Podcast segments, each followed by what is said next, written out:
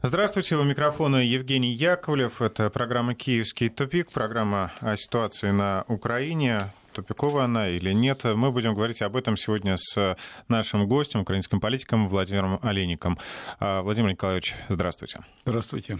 А, предлагаю начать с самых последних новостей. Градус встречи понизили. Владимир Зеленский не сможет больше встретиться с Дональдом Трампом. Президент США остается на родине, потому что там ждут разгул стихии, и Трамп намерен сосредоточиться на ликвидации последствий урагана. А поэтому представлять Соединенные Штаты на мероприятиях в Варшаве будет вице-президент Майкл Пенс. Ожидается, что он и проведет встречу с Зеленским. Примерно там через два часа она должна начаться.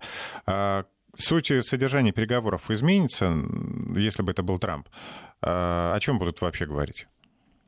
Смотрите, во-первых, понятно, что Трамп остался, исходя из э, ситуации внутренней, и нет сомнений, что это был не Демарш.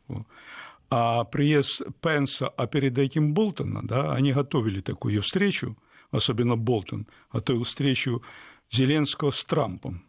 Это в Варшаве и предварительно обсуждали вопросы. Это один из вопросов. Это не продавать технологии китайцам, а это Моторсич и не только Моторсич, реально к советским технологиям, еще раз к советским технологиям в Украине, это Южмаш, Турбоатом, там даже Антей завод по производству самолетов, привлечены всегда внимание, так сказать, иностранных э, государств, которые хотят обладать хорошими технологиями, особенно космосе. Пусть Особенно... не передовыми, но да, надежными. Да, да, очень хорошими технологиями, поверьте, очень хорошими.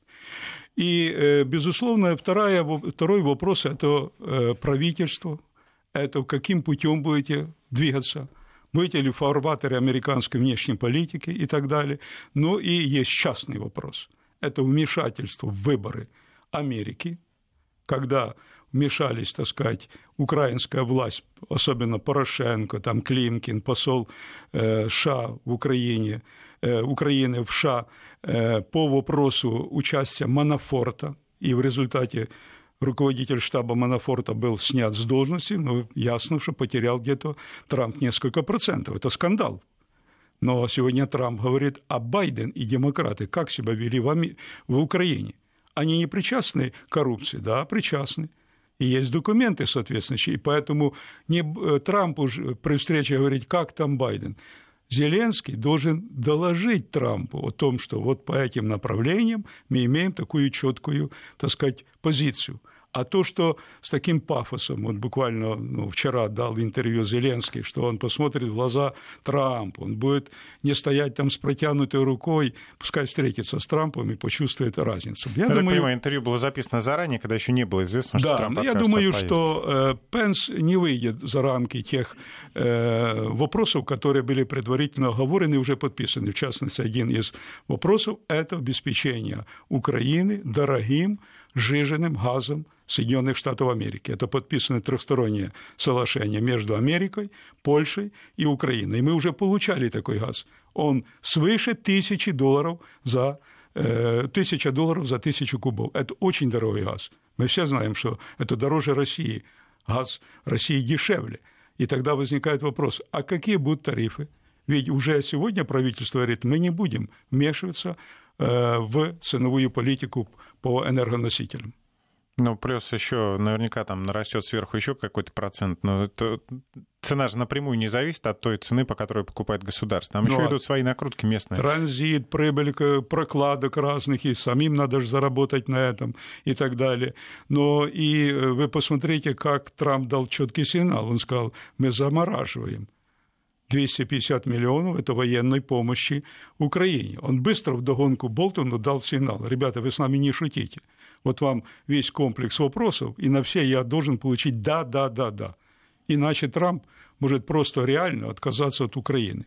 Для него выиграть внутри страны больше значит, чем какие-то интересы Украины в Европе и в ситуации, в которой она оказалась. А что касается переговоров Зеленского с Анджеем Дудой, уже говорили в эфире, что, в общем, достаточно такая благоприятная, то есть внешне выглядит э, атмосфера, что договорились обнулять отношения, э, нормализовать э, и вообще утихомирить все конфликты. Это делается специально для того, чтобы Украину настроить, например, на заключение этого газового соглашения. Думаю, что газовое соглашение не сколько зависит от Польши, как от Америки, а просто сама Польша, она фарватер она внешней как, как политики. посредник такой. Да, да, и реально поддать сегодня напрямую невозможно, потому что это можно сделать только через Черное море, а это сейчас проблема и так далее, поставка жиженого газа, поэтому через Прибалтику. Но вопрос идет о том, что сам Зеленский сказал, это даже не оттепель в отношениях, да, это прорыв. Но надо посмотреть, куда – потому что когда дал добро на эсгумацию тех захоронений, где были, так сказать, ну, я бы сказал, бы, кровавые события, связанные с уничтожением мирного населения, УПА и так далее, внутри нацисты недовольны таким подходом. Потому что это реально политика направлена на сотрудничество с Польшей, но в одностороннем порядке, потому что этот конфликт, он же не простой только с одной стороны – там и армия Краевая участвовала, и другие, так сказать, участники этих событий, но не нашли формулу, кроме одного. Он сказал, давайте где-то там на границе построим какой-то мемориал примирения. Но сам мемориал, он не решает проблемы человеческих отношений. Поэтому, скорее всего, мне кажется, что сам Зеленский не так глубоко знает э, эту тему, да, польских и украинских отношений, особенно э, со стороны УПА и так далее, как до этого знали многие президенты в том числе Кучма и так далее. Я за Порошенко не говорю. Этот Прохиндей играл на любых интересах, там, где есть у него выгода. А это очень сложные и ранимые отношения. Поэтому посмотрим, какая будет реакция. Вот сейчас, например, мы э, уже должны признать, что Украина не парламентская республика, а де-факто она президентская республика де-факто. После формирования парламента, правительства, это де-факто президентская республика.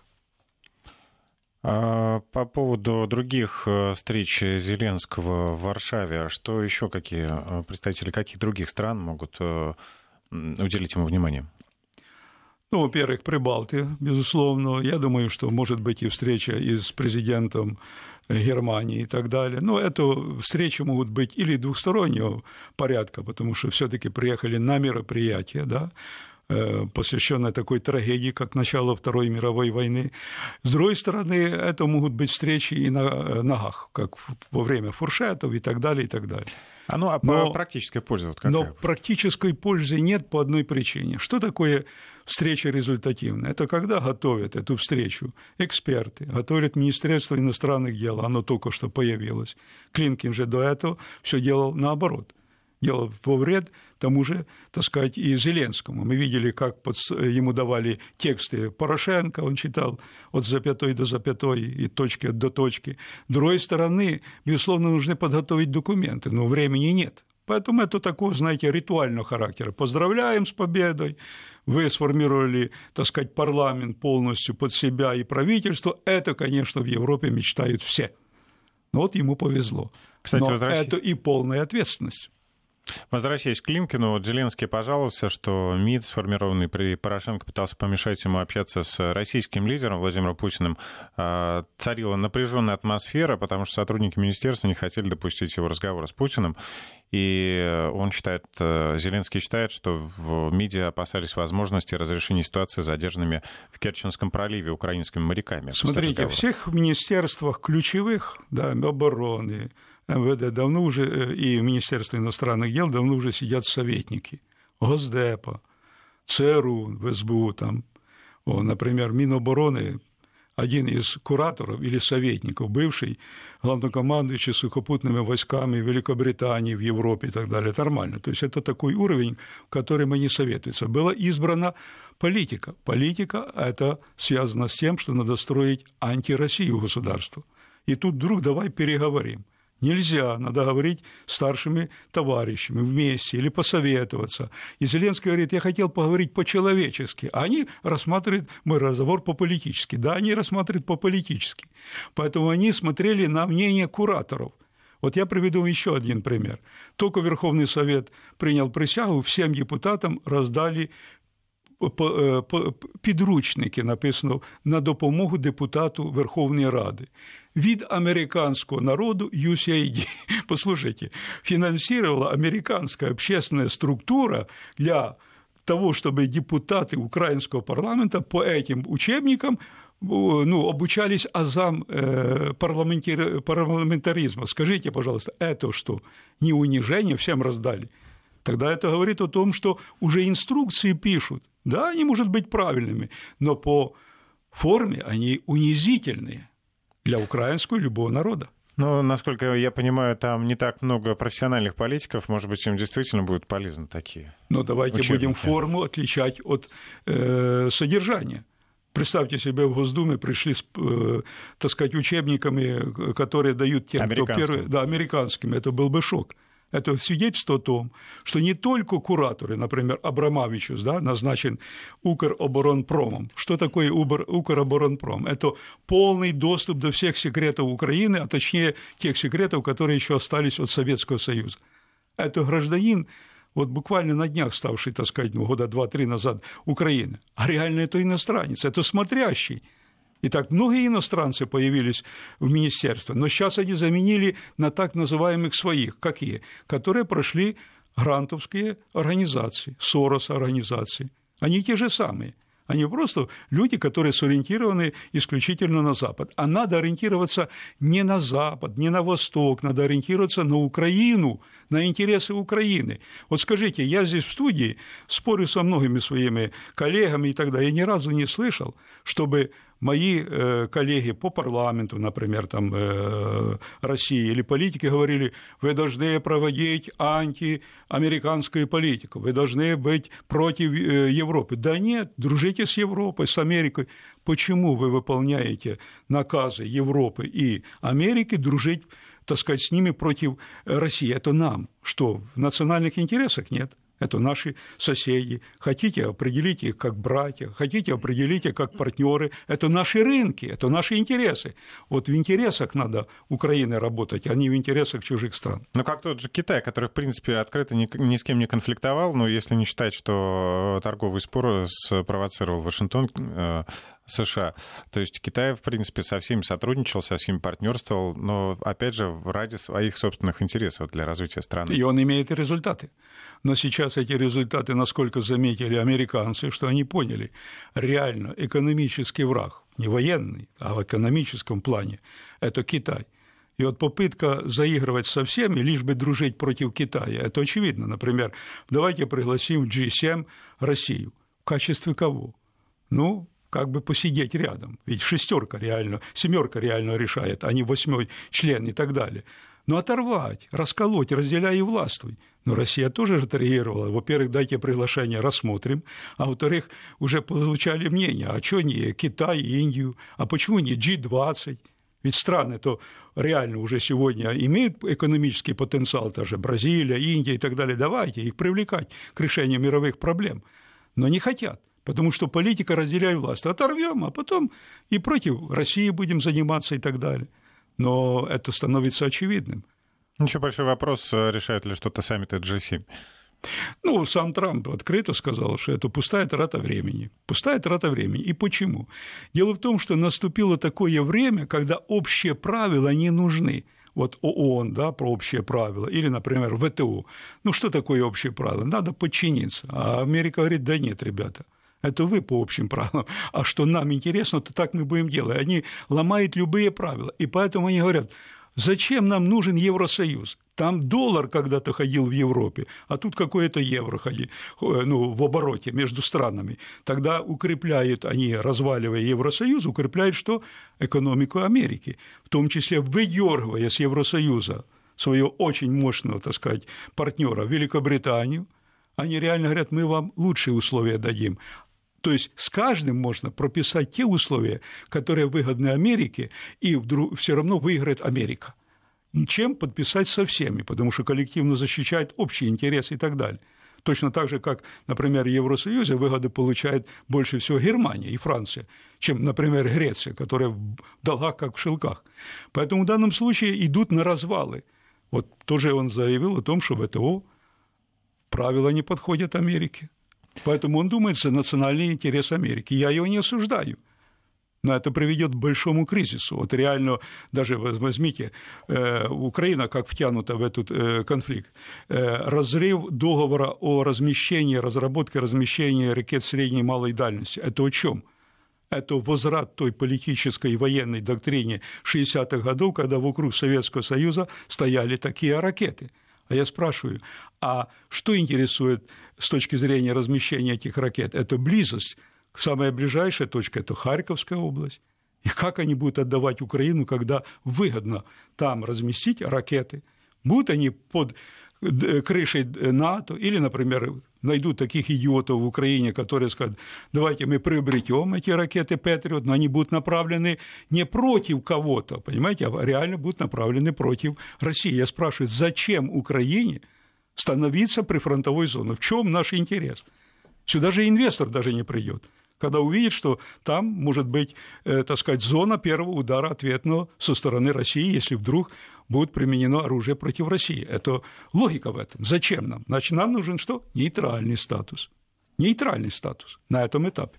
Ну а США и невыгодно-то получается такая э, социально привлекательная Украина и стабильная, но если даже, например, развитие Китая у них вызывает э, отторжение, то вот смотрите, кто кому друг. Вот реально, да, мы здесь каждый день обсуждаем Украину. А почему мы обсуждаем Украину, казалось бы, да? А потому что это родные и близкие. Так мы обсуждаем всегда родных и близких, если там есть проблема. Братьев, сестер и так далее. Вы думаете, каждый день обсуждают в Польше? Вы думаете, что-то обсуждают в Америке? Да им плевать на эту Украину. Какой-то скандал произошел, что-то сообщили. Они не обсуждают. Они не беспокоятся о судьбе украинцев. Теперь второй вопрос – а как помогает Америка? Она же говорит, мы с вами. Смотрю на экономику. Продают нам уголь. А зачем нам ваш уголь? У нас с Донбасса уголь. Продают нам твелы. А зачем нам ваши твелы? Дешевле твелы России и безопасней. Третье. Наши вводят, э, американцы вводят пошлину на наш металл. Это уже наш основной экспортный продукт и так далее. Беспощадно давят. Дальше, кроме денег, в виде военной помощи не дают ничего. Может быть, хоть килограмм муки, может быть, какую-то хотя бы пачку медикаментов отправили на Донбасс в качестве гуманитарной помощи. Нет! Россия подставляет плечо и готова, говорит, мы хотим дать дешевле газ, мы готовы восстановить отношения, мы готовы торговать. Сегодня 40% комплектующих в оборонной промышленности Украины – это комплектующие Укра... России – Слушайте, ну сумасшедший дом. Тогда возникает вопрос, а кто кому хочет добра? Америка? Да нет, пускай даже исчезнет с карты и Украина, лишь бы она выполнила интересы американского, так сказать, правительства. Владимир вот Николаевич, а там, наверное, и денег-то живых нет. Я имею в виду, э, вот эта военная помощь, она выделяется э, машинами, оборудованием там, и так далее. Не деньгами. Они знают, что ворюги, сам Трамп сказал, что это страна коррупционеров и так далее, и реально выделяются это деньги, которые будут забраны обязательно. Вы понимаете, это не дают просто. Помощь дали, да, но заберут. Например, через какие механизмы? Вот сейчас, спрашивают, кто премьер. Да пускай даже будет там, ну, фунт и так далее. Почему? Потому что реально управляет Международный валютный фонд. Все они ждут сейчас приезда Международного валютного фонда. А Международный валютный фонд не только деньги дает, а он еще рассказывает, какие вам решения надо принять. Это продать землю, это продать железную дорогу, продать порты и так далее. А почему мы сами это решение не принимаем? Потому что мы просим копейку – а те, кто дают, они навязывают такую политику. Ну, кто дает деньги, тот и заказывает музыку. А музыка звучит уже недалеко не гопак, а похоронный марш, скорее всего. А, по поводу советников американских, а, которые сидят в различных украинских ведомствах, вот со сменой команды, вот, например, сейчас полностью обновилось, почти полностью обновилось правительство, кроме Авакова и Маркаровой. А советники останутся или поменяются тоже? Да они там сидят. Они там сидят. Плотно. Они там плотно сидят. Вот смотрите. Если вы все берете, остальные на временном вы договоре, они постоянно любого, в штате. Да, вот я возьму, давайте так, возьмем ну, такую уже яркую кандидатуру. Это министр э, образования и науки. 29 лет. Я уже фамилии даже не хочу вспоминать. 29 лет. она имеет неполное высшее образование она даже не понимает, что такое школа, что такое учитель, да, она не работала ни одного дня. Я не понимаю, как она будет разговаривать с академиками, да, о серьезных вопросах. То есть ее туда посадили для того, чтобы ею управлять. Вот люди, которые не имеют определенного опыта, да, чем они интересны? Они интересны амбициями. Вот министр, да, вдруг министр, ну, крышу срывает. С другой стороны, то, что подскажут товарищи, которые всегда говорят, есть мнение, они будут выполнять, потому что собственно не имеют. Им же надо знать предмет, чтобы спорить. Вот сейчас набрали депутатов, да, все говорят, как-то случайные. Да специально набрали. Почему? Потому что их задача жать кнопки. Вот, например, если бы я там был бы, я сказал, стоп, ребята, по а вопросу... Для чего мы принимаем этот документ? Да, по, по стоп, ребята, по вопросу приватизации земли. Первый задал бы вопрос, а вы инвентаризацию провели? Вы откуда взяли 42 миллиона? Вы откуда взяли? Второе. А вы про э, экспертное сообщество спросили, что это за последствия могут быть? Ну, в плюс и в минус. А вы международную практику изучили, как в других странах? Третье. А вы не хотите на референдум этот вопрос? Потому что, смотрите, интересная вещь. Как бы земля в компетенции, она вся принадлежит народу, она в компетенции власти, потому что власть имеет право от имени народа распоряжаться. А надра принадлежат народу, написано надра, то, что там в, глуби, в глубине. Я спрашиваю, продав землю, как вы хотите защитить мое право на надра? Ведь он же должен дать собственник земли на то, чтобы там скважину бурить, да, газ добывать. Ведь собственника земли спрашивают, это неотъемлемая часть.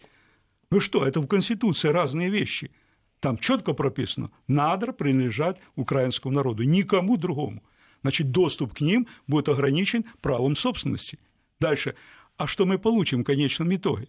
Ведь Зеленский сказал, мы получим 5-7 процентов роста ВВП, и даже новый премьер заявил. Он повторил то, что я откуда не понимаю, не взяли. Но вспомните, в 2015 году Джереска, это гражданка Соединенных Штатов Америки, на то время министр финансов, подписала кабальное соглашение, реструктуризировал долги Украины на 20 лет, написала следующее, отдадим проценты, отдадим долг, и все, что свыше 4% ВВП отдаем.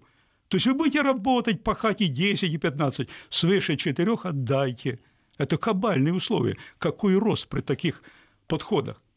Ну и средства, полученные от распродажи этой земли, например, да, они все будут уходить на погашение долгов, но да никуда не, не уйдут. Я еще раз говорю, я три раза был э, депутатом, я юрист, бывший председатель суда, мэр города 8 лет. И когда я посмотрел, что они какие-то неадекватные, ну вот, например, дадут разрешение, да, Ребята, даже в натуре паи у нас не выделены. То есть, что я продаю, еще надо выделить. Второе, реально сегодня люди заключили договора о том, что паи передали многим компаниям на, э, в работу, как разорвать их на 49 лет и так далее. Это будет серьезный конфликт социальный. Напомню, это программа «Киевский тупик». У нас в гостях сегодня Владимир Олейник. Мы продолжим сразу после выпуска новостей. Продолжаем обсуждать э, внутреннюю ситуацию на Украине. У нас в студии Владимир Олейник. Э, Владимир Николаевич, сейчас в новостях мы слышали, что продолжаются, возобновились обстрелы в Донбассе. Э, наблюдательная миссия ОБСЕ и совместного центра по контролю координации. Вообще, ну, это же международная организация. Почему продолжается такой обстрел? Ну, то есть неужели нет никакой международной реакции на то, когда э, представители миссии ОБСЕ попадают под обстрел? Если пять лет уже идет обстрел, и там много убитых и раненых, то кому-то это надо, кто-то заинтересован. Вот я пытался анализировать, пять лет – это достаточный срок. Например, России нужен этот конфликт? Нет, не нужен России в целом. Это конфликт рядом, это братский народ – это санкции и так далее, не нужен. Украинскому народу нужен? Нет, ответ был простой, где-то 75%. Ребята, мир. Почему и снесли Порошенко? Он не выполнил задачу, поставленную народом. Сказали мир. Зеленский тянет, уже 44 человека убитых при Зеленском. И Зеленский во время выступления на годовщина, посвященная Дню независимости, сказал – мне приходят смс Я каждое утро читаю смс от генерального штаба. Был обстрел, не был обстрела, сколько раненых, убитых и так далее. Но я не услышал от него, как верховного главнокомандующего, а я написал в ответ, ну, обратно генштабу прекратить. Позвонил бы Путину, да, и сказал бы, Владимир Ильич, я дал приказ, я верховный главнокомандующий, прекратить. стрелять, прекратить, убивать друг друга. Попросил бы поддержки Меркеля, Макрона. Дальше. Все технические средства существуют на этом пятачке, он же небольшой. И авиационные, и космические, и визуальные, чтобы зафиксировать, кто оттуда стрелял и куда. Вот сейчас начали отводить Азов, батальоны эти Азова и так далее. В том числе и националисты провоцировали. Но они же провоцировали не по своему усмотрению, кто-то давал указания. Кому-то нужна эта площадка. Я скажу, эта площадка будет сейчас и нужна нынешней власти. А почему? Ну вот, например, начнется вопрос, непопулярные решения начнут принимать, приватизация земли, продажа имущества, самых таких интересных активов, особенно земли. Надо отвлечь внимание. А как? Как жулики отвлекают внимание? Создают какой-то ну и повод, Шухер, например, да? повод, например. И да? если только начнется там более активная фаза, и вдруг объявят, что надо мобилизацию, то, знаете, родители скажут, да плевать на эти деньги, надо детей спасать, и опять будут своих детей спасать в Польше, в России. Реально, Западная Украина своих детей посылала на заработки, спасая от мобилизации, в Россию, в страну, которую называют агрессор. Не случайно э, Супрун я ее редко когда цитирую, она ушла уже, да, говорит украинскому народу, не стесняйтесь обращаться к психи... психологам, психиатрам. Ну, и богу, тут надо обращаться уже скоро всем психологам, психиатрам. Это нет логики. Торгуем и воюем, получаем и, опять же, отвечаем неблагодарностью и так далее. Что-то надо выбрать одно. Но эта война несправедливая. Потому что когда справедливая война, так велось всегда, э, так сказать, еще с древних времен, то возглавлял войско князь или детей посылал. А я спрашиваю, а дети депутатов, министров, других чиновников там на фронте есть? Нет. Значит, это война несправедливая, это война детьми чужими убивают друг друга. Вот сейчас обмен. Вот сейчас опять будет меняться. Поменяемся, дай Бог. А я спрашиваю, а первопричину устранили – Следующие будут пленные. И так что, постоянно будем жить в этой, так сказать, ну, парадигме с точки зрения, вот-вот скоро будет обмен. Надо прекращать войну. Нужен Донбассу мир. Но Зеленский потерял тот момент, когда он мог бы быть президентом мира. Когда стал президентом, надо было первая поездка в Донбасс. Пальцем не тронули, пальцем не тронули. Только надо было обезопасить от нациков. Приехал бы и сказал бы, ребята, круглый стол – Давайте поговорим, что надо для того, чтобы жить вместе. И если ваши хотелки будут большими, так не будем же вас заради этого убивать. Он же сам сказал, вы наши дети. Мы ваша мать. Так мать что, убивает детей только потому, что они убежали? Мать любит, мать предлагает помощь, мать в конце концов набирается терпения и ждет с любовью, когда дети поймут, что совершили ошибку. Но не убивает, не лишает, как Крым воды. Это же, извините, уже пытки, да? А не хотите возвращаться, а мы воду не дадим, а вам электроэнергию не дадим. Как будут реагировать те, кого зовут на обратно? Они говорят, да вы же не искренне, вероятно, вешать потом будете. Вот так думают люди. Кстати, Владимир Зеленский уже два раза разговаривал с э, президентом России Владимиром Путиным. Честно, я удивился, когда второй разговор состоялся. А не боится ли он, что будет вообще потерян контакт? Пока с ним разговаривает э, Россия. А если такие выпады такие обстрелы будут продолжаться. Дальнейшая вся эта антироссийская политика. Просто, насколько я помню, Владимир Путин с Петром Порошенко вообще никогда не общался. Нет, были у них э, телефонные разговоры, были, ну и контакты были в рамках нормандского формата, но чем меньше... Ну, я имею в виду за последние годы да, да, контакты да, были прекращены полностью. Почему? Потому что тот же Порошенко, подписывая минские договоренности, не собирался их выполнять. Это была передышка, перегруппировка для того, чтобы продолжать опять ту же самую политику. Вот Зеленский, если он будет действовать в интересах украинского народа, но ему надо тогда опираться на народ – не на мнение Штатов, Европейского Союза, ему надо стать, условно говоря, Эрдоганом, который опирается на свой народ.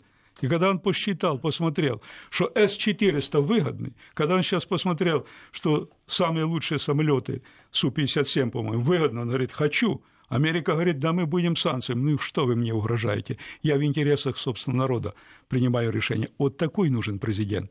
Тогда народ даст ему поддержку, тогда мы быстро решим все вопросы. Потому что мы сегодня потеряли экономическую независимость. Мы зависимы. Мы сегодня по миру просим копейки. У нас 85 миллиардов долларов. Нам говорят, отдайте деньги. А мы говорим, дайте нам, чтобы мы вам перекредитовали. Вы понимаете? Мы даже деньги не получим. И мы все время живем в долг. Я спрашиваю, независимость, вот стояли там войска и так далее, все одетые за одолженные, то есть за кредиты. Независимость, когда ты сам себя содержишь когда твои граждане работают на свою экономику, не на экономику Польши. Ты видишь перспективу страны, вот это независимость. Поэтому в данном случае нужен такой президент. Знаете, нужен, э, я бы сказал, и Тарас Бульба, и нужен Богдан Хмельницкий, который ну, а, начнет объединять Украину. Другого пути нет. Иначе она просто развалится на части. Ну, для этого вообще, в принципе, ему нужна сильная команда и команда профессионалов, а как мы понимаем, ее нет. Ну, один нет. человек ничего не сделает. Я вам скажу, смотрите, вот реально в этом мире все как на рынке, да, вот есть спрос и будет предложение. Вот в Украине, да, смотрите, как самоорганизовались люди против Порошенко, не за Зеленского. Там есть какая-то часть за Зеленского, процентов 20-25, все остальные против Порошенко. Но как самоорганизовались? Не сделали ставку на Вакарчука, посмотрели, да. И он задачу выполнил, он, потому что задача была такая – уберите этих людей, но он не услышал. Уберите и курс, потому что когда сейчас я слушаю нового премьера, который говорит, Порошенко, э, при Порошенке страна шла верным путем, но медленно. Мы сейчас будем ускорять. То есть пятую скорость, как сказал Зеленский, включим. А что, вы не, не, не читали социологию? 82% везде говорили, не в том направлении двигается страна. Вы же слышите народ. Послушал Зеленского. Зеленский говорит, да, рейтинги мне плевать. Ну, я на рейтинги не ориентируюсь. Он не понимает, о чем идет делать. Что такое рейтинг? А это мнение людей а ты должен послушать это мнение людей и выполнить их волю. И если видишь, что мнение людей неправильное, оно же может быть неправильное, так убеждай их. Диалог должен быть, почему надо продать землю, чтобы каждый украинец понял, или большинство это надо. Или, например, почему нам в НАТО? Сейчас же количество сторонников вступления в НАТО падает. Так убеждай. А мне мнение, вот так, как ты относишься к людям, так люди отнесутся в один день к тебе. В один день было 73, станет 0. А... Я имею в виду рейтинг поддержки его. Э, если не нравится один опрос, проведи другой, второй, третий, но проанализируй хотя бы. То есть э, интеллект — это способность анализировать. Еще раз, социология — это наука, которая дает ответ на вопрос, какое мнение народа. Но ты же должен реагировать на это мнение, да? Если видишь, что есть что-то тревожное, веди диалог а это надо быть трибуном. Это не так, что парламент собрал там между собой поговорил. Приезжай к людям, не совещание проводи. Да в конце концов надо даже где-то встретиться публично с людьми, в коллективе, на площади, объяснить. Но он не понимает иногда предмета. В него ведь предмет был другой. Это смешить людей, и он там достиг больших успехов, это правда, это его, я этого не могу делать. Но когда идет разговор серьезный о земле, об экономике, о социальной защите. Надо же говорить предметно, хотя бы владеть такими базовыми знаниями, как владеет тот же Путин. Он не является глубоким специалистом по каждому направлению, но он говорит, и я ее понимаю. Он не говорит что-то то, что смешным. Он говорит, вот здесь стратегия, а вот здесь направление. А дальше специалисты должны работать в каждом направлении. Вот я хотел бы, чтобы такой был президент, потому что это переходной этап от одной экономической политической формации к другой, и когда наступит то время, потому что надо в конце концов определиться, какую модель строим государство. Вот в Америке президент, например, Америки абсолютно не занимается вопросами там так глубоко ну, образования, да, там отдельно это идет и все и так далее. Он не имеет этих познаний. На это рыночная экономика, она имеет плюсы и минусы. Нам надо найти такую модель, какую нашел Китай, чтобы мы были успешными, найти такие соотношения, чтобы общее и частное можно было как-то гармонично, так сказать, сочетать. Потому что когда я услышал, у нас политика либертарианства, это государство, не вмешиваете во что. Я говорю, послушайте, Афганистан, там абсолютно никто не платит никому налоги, там каждый имеет свой автомат, там плевать на все это правительство, там нет медицины бесплатной, там нет никаких, так сказать, школ бесплатных, плевать на это. Это что, нам это надо? Нет. Нам нужна социальная, хорошо развинутая экономика. Поэтому сочетать надо все, и частную инициативу, и общественный интерес. Хорошо, тогда чем будет заниматься э, государство, если оно не будет э, вмешиваться в экономику? Вообще, чем оно будет заниматься? Тот же новоназначенный э, премьер-министр, никак не запомню, как его зовут. Ну, э, я вам скажу... Алексей Гончарук. Я думаю, что в конце концов, через 5-6 месяцев вы его не увидите, это правительство.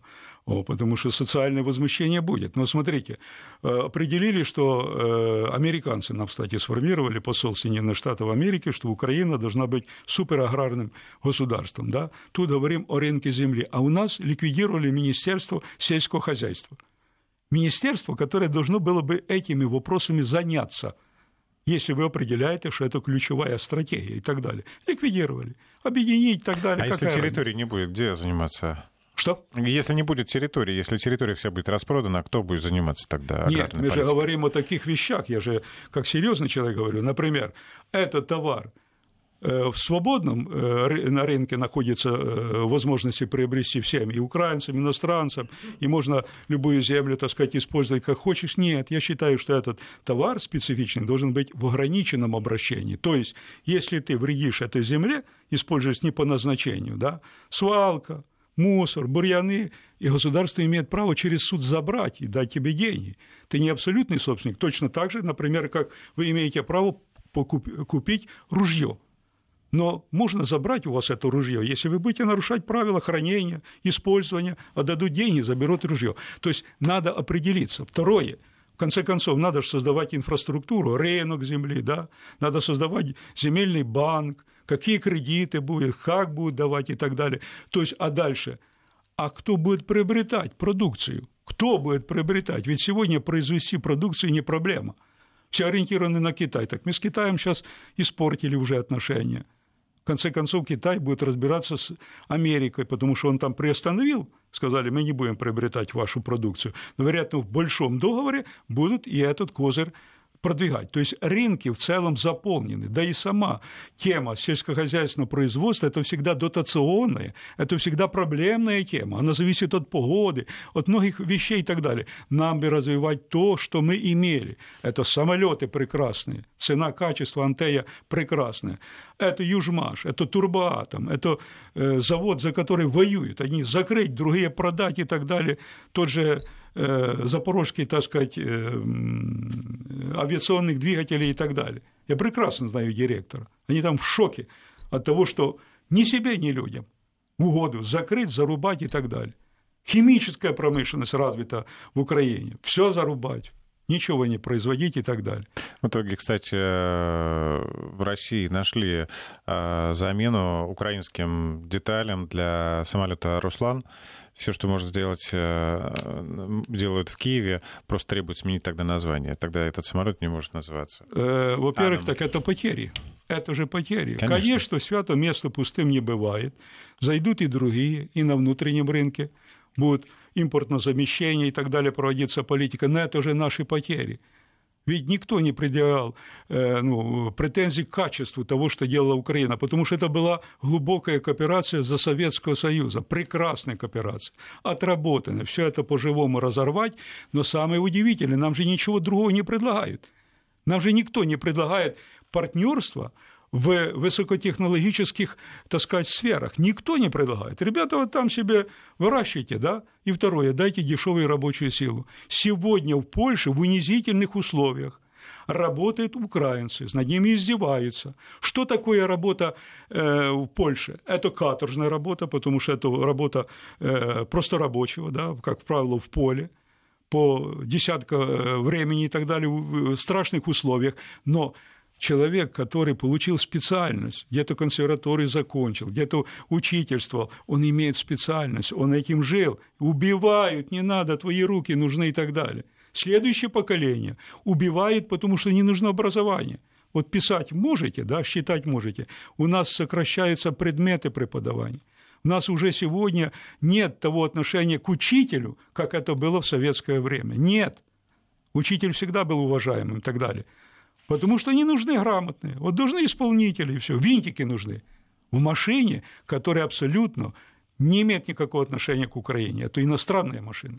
А мы там винтики. Что касается, кстати, дел внутренних, э, Зеленский э, внес недавно на этой неделе э, предложение отделить Нацгвардию, выделить ее из ведения МВД.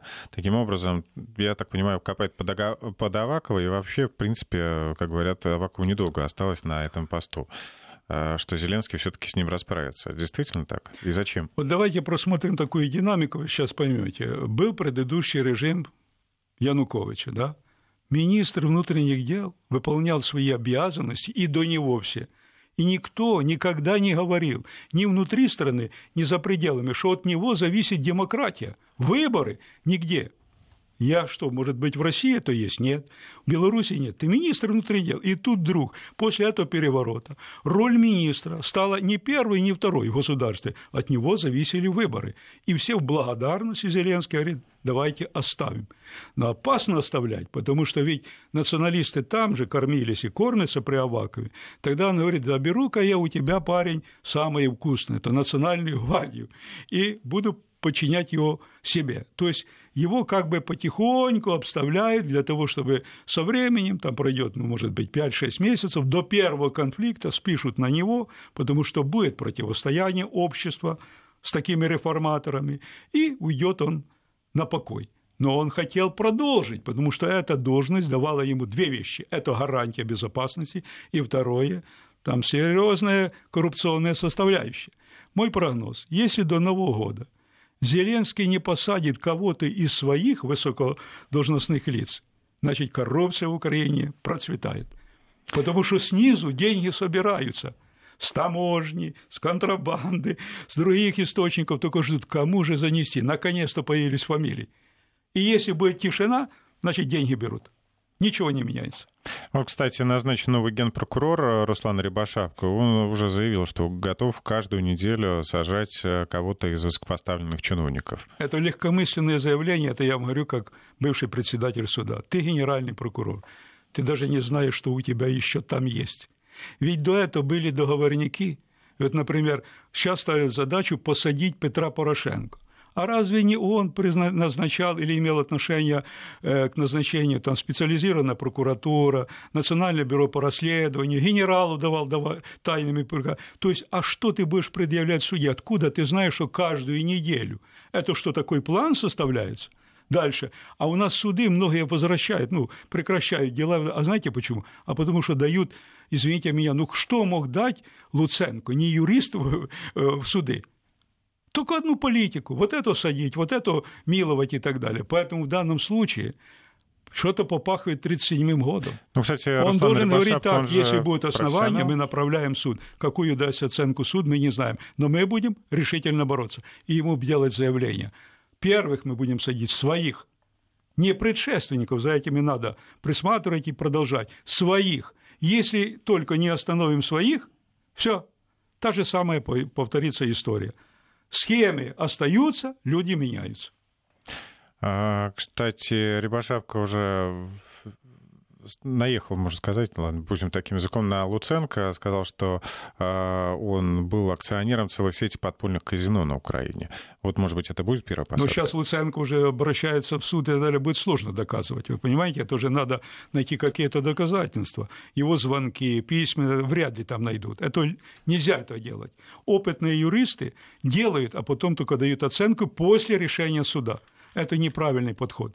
Но то, что на Луценку там, как на елке, да, можно навесить все, весь криминальный кодекс Украины, это сто процентов. Это сто процентов. Там продавались просто дела. Он продавал дело. В общем, посадить можно кого угодно, главное теперь наладить судебную систему, хотя бы привести в порядок, да, причесать. А, Владимир Николаевич, спасибо вам большое. Напомню, что сегодня у нас в студии был украинский политик Владимир Николаевич Олейник. Это была программа «Киевский тупик». Спасибо, кто был с нами. И вам спасибо.